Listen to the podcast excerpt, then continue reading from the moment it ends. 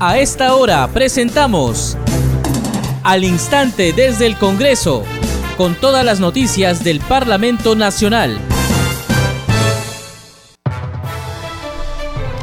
¿Cómo están? Bienvenidos a su programa Al Instante desde el Congreso. Les saluda Gina Díaz y estos son los titulares. La Subcomisión de Acusaciones Constitucionales aprobó cinco informes de calificación de denuncias constitucionales presentadas en contra de exministros del gobierno de Pedro Castillo, así como dos exautoridades del Tribunal Constitucional y del Ministerio Público. Comisión Especial Multipartidaria de Vida, presidida por el congresista Elvi Vergara, realizó una sesión descentralizada en el centro poblado Pampayurac, ubicado en el distrito de Aguaití provincia Padre Abad, Ucayali. En sesión descentralizada realizada en Selendín, Cajamarca, la Comisión de Comercio Exterior y Turismo recibió al ministro del sector, Juan Carlos Matthew, quien expuso sobre la situación del turismo y del comercio exterior en el departamento de Cajamarca. La tercera vicepresidenta del Congreso, Roselia Morús, llegó al distrito de Pilcomarca, en la región Huánuco. En el lugar evidenció la necesidad de construir defensas ribereñas a fin de proteger a más de 300 familias que habitan en el centro poblado Yanac. Se analizó problemática de la inseguridad ciudadana en el sector bodeguero del país en mesa de trabajo organizada por el congresista Américo Gonza. Durante el evento se informó que más de 100.000 bodegueros han tenido que cerrar sus negocios a causa de las extorsiones. Declaran de necesidad pública la recolección, el tratamiento y la disposición final de Aguas Servidas y la ampliación de la planta de tratamiento de aguas residuales Totora en la provincia de Huamanga, departamento de Ayacucho. Con la finalidad de abordar el impacto que tendrá el nuevo puerto de Chancay, el congresista Enrique Wong realizó un foro donde participó el gobernador regional del Callao, Ciro Castillo, entre otras autoridades. Legislador Hitler Saavedra presentó proyecto de ley que declara de interés nacional y necesidad pública la creación, construcción e implementación del Instituto Regional de Medicina Tropical en la región Loreto. Vamos con el desarrollo de las noticias en al instante desde el Congreso. La Comisión de Defensa del Consumidor, presidido por el congresista Wilson Soto, realizó una audiencia pública descentralizada en Tumbes y los detalles de esta sesión lo trae nuestro compañero André Vázquez, quien se encuentra en Tumbes cubriendo la actividad de la comisión. Te damos pase, André. Gina, ¿cómo estás? Gracias por el base y efectivamente estoy ubicado en la región Tumbes, puesto que en estos instantes acaba de culminar la octava audiencia pública descentralizada de la Comisión de Defensa del Consumidor, la cual encabeza el parlamentario Wilson Soto Palacios. Cabe mencionar también de que estuvo presente el parlamentario Héctor Ventura Ángel, quien es representante de la, de la región Tumbes, y el congresista José Luna Galvez, quien es miembro titular de la mesa también de defensa del consumidor. A su vez también estuvieron presentes eh, representantes de Ocitel, Ocinermin y SUNAS, quienes señalaron eh, los objetivos que ellos tienen como entidades. En otro momento también de la comisión se escuchó a la población, pues no las problemáticas y necesidades, que son muchísimas, que ellos necesitan agua potable, que en muchos lugares alejados de Tumbes no llegue el agua potable y la luz eh, que es necesaria y vital para poder vivir, como tú ya lo sabes. Y también, pues no, en ese sentido, el presidente de la Comisión de Defensa del Consumidor señaló que realizará acciones inmediatas, va a canalizar todos los pedidos que tiene la población y a ello también se, unió, se unieron los dos parlamentarios que están presentes en la comisión que articularán acciones por medio de los ministerios correspondientes como vivienda, pues no, de, que son de vital importancia y que deben estar presentes en la región Tumbes que ha sido muy golpeada por la pandemia y también, como ya sabes, por las lluvias que afectan no solamente a estos sectores, sino también al sector agricultura, que ha sido muy golpeado, como ya mencionaron también sus autoridades. En ese sentido, Gina, continuaremos informándote, pues no, desde la región Tumbes, la Comisión de Defensa del Consumidor este, escuchó esta mañana a sus pobladores y eh, el objetivo es canalizar todas las demandas que ellos tienen con el Poder Ejecutivo y poder traer una solución inmediata a esta región tan golpeada. Continuaremos con más información. Vamos contigo, Gina. Muchas gracias André por la información. Continuando con el desarrollo de noticias. Con 18 votos a favor, 1 en contra y 0 abstenciones, se aprobó el informe de calificación que declara procedente la denuncia constitucional 442 contra Jorge Luis Prado Palomino, exministro de Producción, por el presunto delito contra la administración pública, negociación incompatible, tipificado en el artículo 399 del Código Penal en agravio del Estado. La denuncia fue presentada por el fiscal de la Nación interino Juan Carlos Villena Campana, donde se detalla que el ex titular de Produce habría direccionado la contratación de su sobrino con órdenes de servicios por 42 mil soles. El ex ministro habría inducido al entonces director general de Desarrollo Empresarial Jorge Roberto Palomino Cordero a que contrate a su familiar. Escuchemos. Gracias, señora presidenta. Con su permiso y el de los señores congresistas, la señora doctora Sonia Medina va a exponer la propuesta de informe de calificación de la denuncia constitucional 442. Buenos días, señora presidenta y señores congresistas, miembros de la subcomisión. Con el permiso de los presentes, voy a proceder a sustentar el proyecto de informe de calificación de la denuncia constitucional 442, la misma que ha sido presentada por el fiscal de la Nación, Juan Carlos Villena Campana, contra el exministro del Ministerio de la Producción, Jorge Luis Prado Palomino por la presunta comisión del delito contra la administración pública, negociación incompatible, tipificado en el artículo 399 del Código Penal.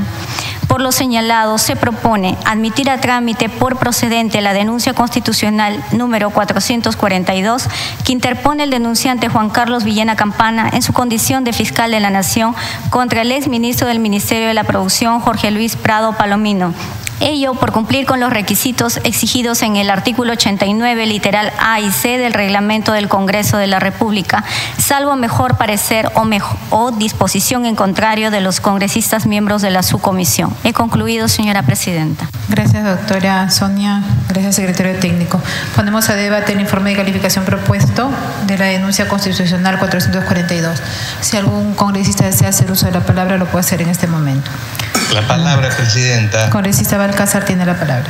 Sí, acabo de escuchar eh, el informe eh, sobre negociación incompatible y eh, vía instigación del, del, señor Palomino. Yo creo que está bien lo que se ha hecho, pero este, podría mejorarse la redacción si es que este, se considera tanto al ministro como al, al director este, como coautores del delito de negociación incompatible. Muchas gracias, presidente. Gracias, congresista Balcázar. Bueno, solamente para precisar que los informes de calificación están referidos al cumplimiento de los requisitos de admisibilidad que están establecidos en el artículo 89 y que esta denuncia viene de la Fiscalía de la Nación y que nosotros como subcomisión no podremos cambiar la tipificación por la cual se presenta. Así que, hecha la aclaración, el secretario técnico ya me estoy de voto nominal. Señoras y señores congresistas, el informe de calificación propuesto ha sido aprobado por mayoría con 18 votos a favor, uno en contra y cero abstenciones. En otras noticias, Comisión Especial Multipartidaria de Vida, presidida por el congresista Elvis Vergara, realizó sesión descentralizada en el centro poblado Pampayurac, ubicado en el distrito de Aguaitía, provincia Padre Abad, en Ucayali. El titular del grupo de trabajo dijo que el objetivo de la comisión es trabajar en conjunto con las entidades del Estado peruano, responsable de los objetivos prioritarios y los alineamientos en la lucha frontal contra el narcotráfico en beneficio y salvaguarda de las comunidades nativas, caseríos, centros poblados y concesiones forestales de las regiones de Ucayali, Loreto, Amazonas, Pasco y Madre de Dios. Escuchemos. Eh, esta comisión en realidad básicamente lo que pretende es eh, aportar a que la labor que realiza de vida, la labor que realiza el CORA, la labor que realiza Dinando, la labor que realiza en general todas las instituciones del Estado peruano encargadas de la lucha contra las drogas, que sea eh, una labor realmente eficiente, porque han pasado varios años, han pasado muchísimos años en las que las instituciones del Estado peruano eh, no han podido hacer notorio el avance respecto a la lucha contra las drogas. A tal punto, por ejemplo, que hoy por hoy ENACO, que la empresa nacional de la coca, la que se encarga de comprar la droga legal, hoy por hoy se encuentra pues eh, hay que decirlo con todas, con todas, todas las letras, ¿no? Se encuentra en quiebra, se encuentra, en, eh, se encuentra en, en, menos, en debe, hace mucho tiempo. Y esto, en realidad, es algo que se tiene que corregir. El día de ayer hemos tenido la presencia del ministro del Interior, quien ha venido pues a inaugurar las labores de erradicación de hoja de coca, que en realidad que es una parte, y dicho sea de paso, no es la parte a, criterio propio, no es necesariamente la parte más fundamental en la lucha contra las drogas, porque más allá de la represión, lo que nosotros tenemos que enfocarnos es en la prevención.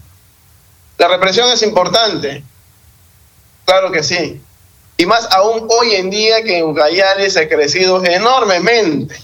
Solamente para un claro ejemplo, en Cepagua se ha crecido hasta el 4.000% la presencia de cultivos indígenas, 4.000%, no estamos hablando del 100%, del 200%. En, en la provincia de Cayería, creo que si mal no recuerdo, 400%. En resumen, lo que se puede decir es que Ucayali ha crecido enormemente. Se han encontrado pistas de aterrizaje clandestinas que no se encontraban antes, de un kilómetro. Un kilómetro y pistas asfaltadas. O sea, Vale decir que hay una mucho mayor inversión de parte del narcotráfico para poder eh, hacer no solamente de la ruta de la droga, una nueva ruta de la droga, sino además para un centro de producción. Y esto es algo que nos llama a reflexionar si las si la lucha contra eh, el plan nacional de lucha contra las drogas está dando resultado o no está dando resultado. Durante la sesión se presentó, entre otros invitados, el director de articulación territorial de la Comisión Nacional para el Desarrollo y Vida sin Drogas de Vida, José Alberto Muro Ventura, quien informó sobre la superficie cultivada y producción potencial de hoja de coca en la provincia de Padre Abad. Escuchemos. Ustedes pueden observar en las láminas que se están presentando, por favor la siguiente, la siguiente, observan en este momento la superficie cultivada de hoja de coca en la provincia de Padre Abad del 2018 al 2022. Y como ustedes observan en este cuadro, esta ha ido aumentando. Solo para citar un caso específico, en Padre Abad, en el 2018 teníamos 842 hectáreas y al 2022 tenemos 1.299 hectáreas y a nivel de producción potencial estimada de hoja de coca, también haciendo referencia a la provincia y distrito de Padre Abad, en el 2018 teníamos una producción potencial estimada de hoja de coca de 1.984 toneladas métricas y al 2022 se estima en 3.076 toneladas métricas. Entonces, esto nos permite concluir de que el tema vinculado a las superficies y producción potencial estimada de hoja de coca ha ido en incremento. Además, también respondiendo a la inquietud de los señores congresistas sobre la superficie cultivada de hoja de coca en las comunidades nativas, presentamos el siguiente, el siguiente cuadro, donde ustedes pueden observar también que progresivamente, desde el 2018 hasta el 2022, a pesar de la resistencia de varias comunidades nativas a sembrar este cultivo ilegal de la hoja de coca en estas áreas, ha ido también incrementando. Y podemos ver en el total anual del 2018, en la parte baja de la lámina, que hemos aumentado de 213 hectáreas en el año 2018 al año 2022 tenemos 524 hectáreas y ustedes pueden observar ahí las comunidades nativas y los pueblos indígenas a los cuales nos referimos, entre ellos la comunidad nativa de Cantash, de Cocama Unida, Ecológica de Curimaná, Mariscal Cáceres, Puerto Azul, Sinchirroca, Sinchirroca 2, Yamino entre otras. Ahora respondiendo a la producción potencial estimada de hoja de coca en comunidades nativas, también podemos ahí ver el potencial de producción que también ha ido incrementándose del 2018 al 2022, pasando de 501 toneladas métricas a 1.241 toneladas métricas. Ahora en la siguiente lámina podemos observar, en la siguiente lámina, por favor, podemos observar la superficie cultivada de hoja de coca en áreas naturales protegidas también desde el año 2018 al 2022. Y observamos que también están en incremento desde el año 2018, el total anual 186 hectáreas y al 2022 920 hectáreas. Y la producción potencial estimada de hoja de coca del año 2018, también ustedes ven el total anual en la parte baja, pasamos de 438 toneladas métricas al 2022 a 2.180 toneladas métricas. En sesión descentralizada en la ciudad de Celendín, región Cajamarca, la Comisión de Comercio Exterior y Turismo, presidida por el congresista Hamlet Echevarría, recibió al ministro del sector, Juan Carlos Matthew, quien expuso sobre la situación del turismo y del comercio exterior en el departamento de Cajamarca. Escuchemos. Y este, vamos a ver ahora con algunos números que hay eh, señales bastante positivas de crecimiento exportador y crecimiento de la actividad turística en la región, incluso sobre los niveles de pandemia, cosa que no se ha notado. Avanzamos, por favor. Eh, y esto que en realidad, honestamente, se ha trabajado menos de cara a Cajamarca porque han tenido fluencia de inversión básicamente por el sector minero, donde no es un esfuerzo que está haciendo un ProPerú o un sector, pero sí participamos en varios eventos en el exterior sobre todo para identificar previamente proyectos de la región, buscar inversionistas que quieran entrar, por ejemplo, en un proyecto de lácteos a co-invertir con una empresa peruana. Eso ya lo tenemos en el país, queremos potenciar en Cajamarca, cuando mostramos Cajamarca casi todo se da en el mundo de la minería, que bueno ahora porque la minería también tiene un efecto multiplicador importante, pero creo que hay otros sectores donde existe claramente la posibilidad de ver lo que hemos en donde hay capital peruano-danés, peruano-español en Piura para la explotación de productos de mar, por ejemplo, y nosotros tenemos la capacidad de identificar los proyectos y posibilidades de empresas locales de Cajamarca, identificar en el otro lado, en alguna parte del mundo, empresas que quieran un joint venture para desarrollar conjuntamente una inversión acá. Ese es un tipo de oportunidad que no se puede perder. Ayer, ayer hemos estado en un foro de zonas económicas especiales y hay un compromiso del Ejecutivo y del Legislativo por acelerar el lanzamiento de una ley de zonas económicas especiales que va a ser una ley sombría, es decir, va a poder aplicar una zona económica de distintas regiones del país, incluido por supuesto Cajamarca, para ser una zona económica especial, tener un tratamiento preferencial y entre otras cosas, tener un imán para atraer inversiones del exterior. Y no estoy hablando de teoría, sino estoy hablando, por ejemplo, hoy día de cuatro zonas económicas que existen en Perú, en Figura, en Tacna, en Moquegua, en hilo y que ya generan 2.800 puestos de trabajo directos, 52.000 indirectos y hay 153 empresas instaladas. Eso no funciona, lo que queremos es expandirlo al resto del país, entre ellos Catamarca podría ser una región.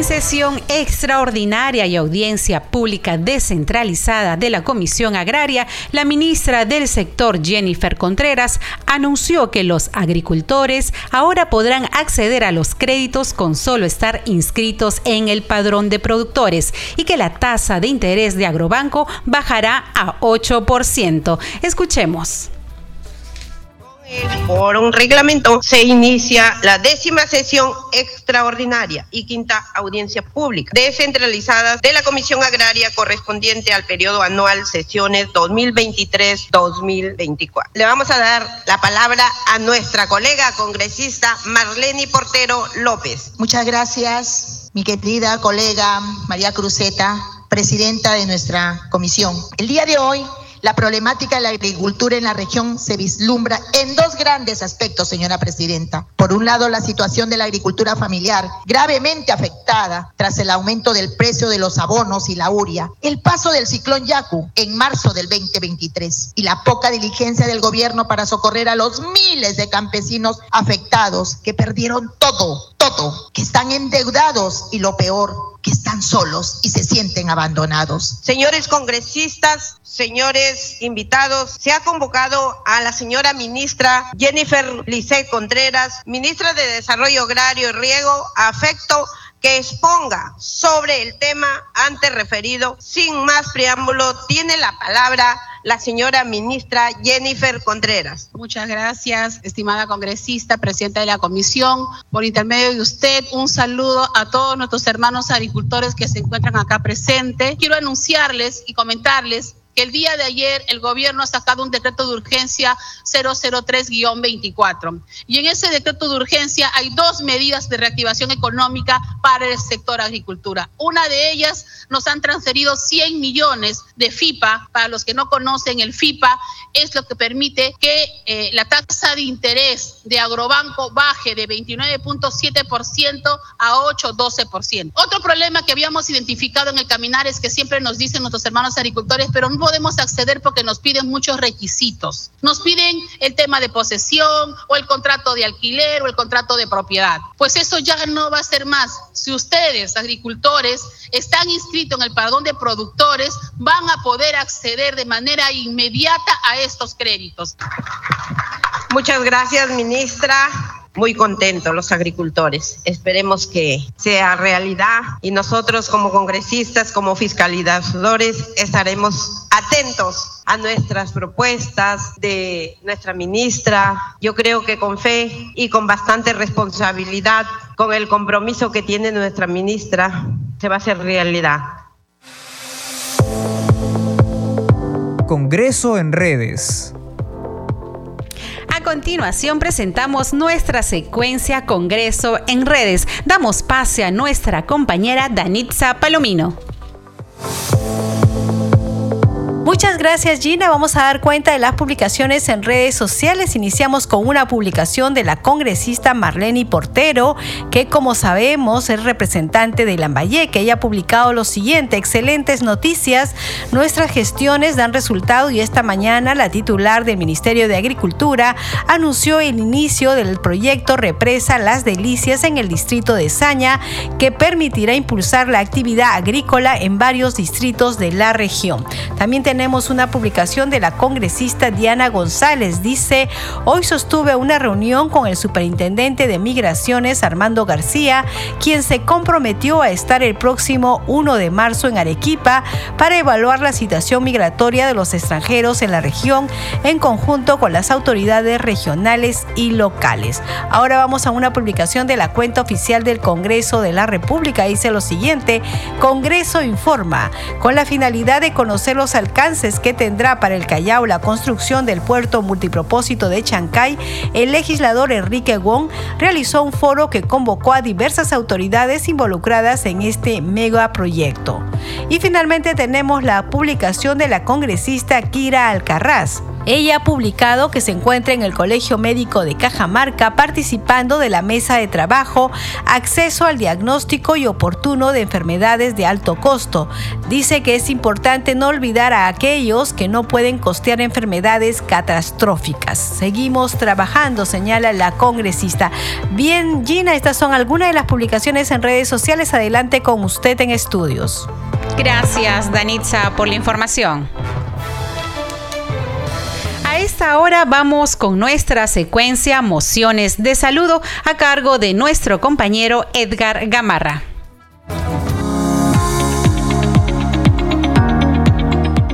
Mociones de saludo presentadas en el Congreso de la República.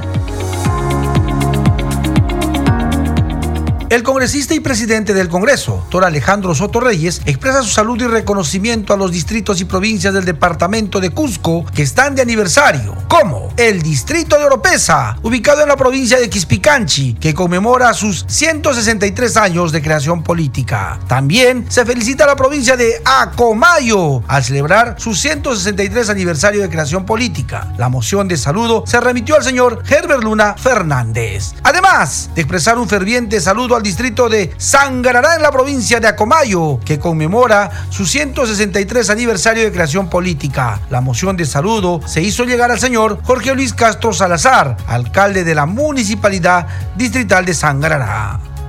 El congresista de la República, Idelso Manuel García Correa, envía un efusivo saludo a los distritos de la provincia de Ayabaca en el departamento de Piura, que celebran su aniversario de creación política, como el distrito de Lagunas, que cumple 78 años de creación política. Asimismo, se felicita al distrito de Zapillica al cumplir 78 años de creación política. Se remite la presente moción de saludo al ingeniero Alex Garcés Colupu, alcalde distrital de Zapillica.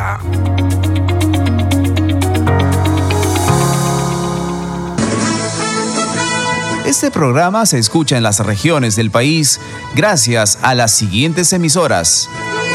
Radio Inca Tropical de Abancaya Purímac, Cinética Radio de Ayacucho, Radio TV Shalom Plus de Tingo María, Radio Madre de Dios de Puerto Maldonado, Radio TV Perú de Juliaca Puno, Radio Amistad de Lambayeque, Radio El Pueblo de Ayacucho, Radio Satel Perú de Lampa en Puno, Radio La Voz del Valle de Aplao en Arequipa.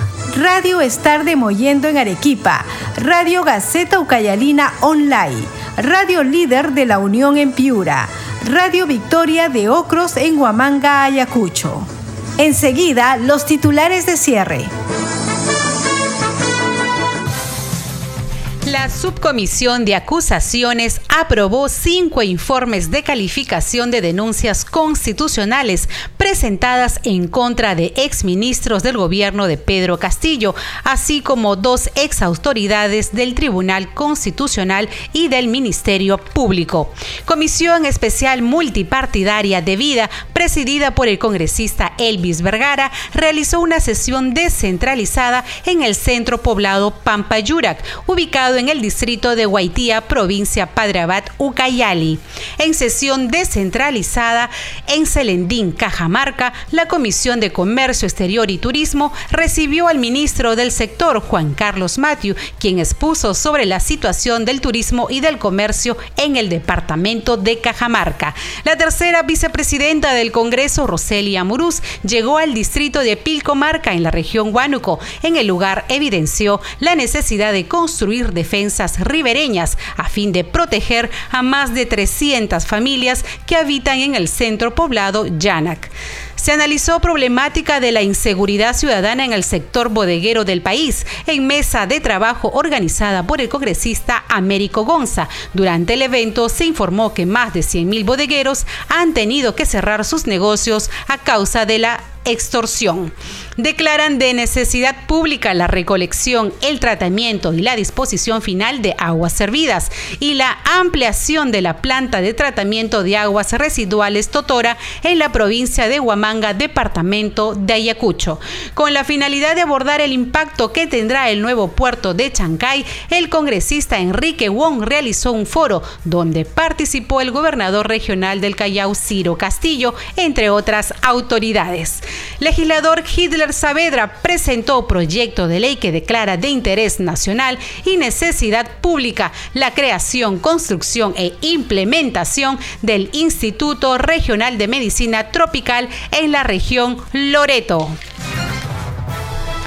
Hasta aquí las noticias en al instante desde el Congreso. En los controles nos acompañó Franco Roldán. Saludamos Radio Luz y Sonido de Huánuco, Radio Capullana de Sullán en Piura, Radio Sabor Mix 89.9 FM de Quillo y Yungay Ancash, Radio Mariela de Canta, Radio Sónica de Ayacucho, Radio Estéreo 1 de Jauja en Junín, Radio Acari de Arequipa, Radio Continental de Sicuani en Cusco, Radio Máxima de Santa Rosa de Quives, Radio Shalom 104.5 FM Villarica, Oxapampa en Pasco y Radio Santa Cruz en Arequipa y Moquegua, que retransmiten nuestro programa.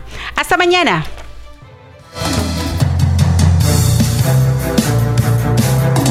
Hasta aquí, al instante desde el Congreso, con todas las noticias del Parlamento Nacional.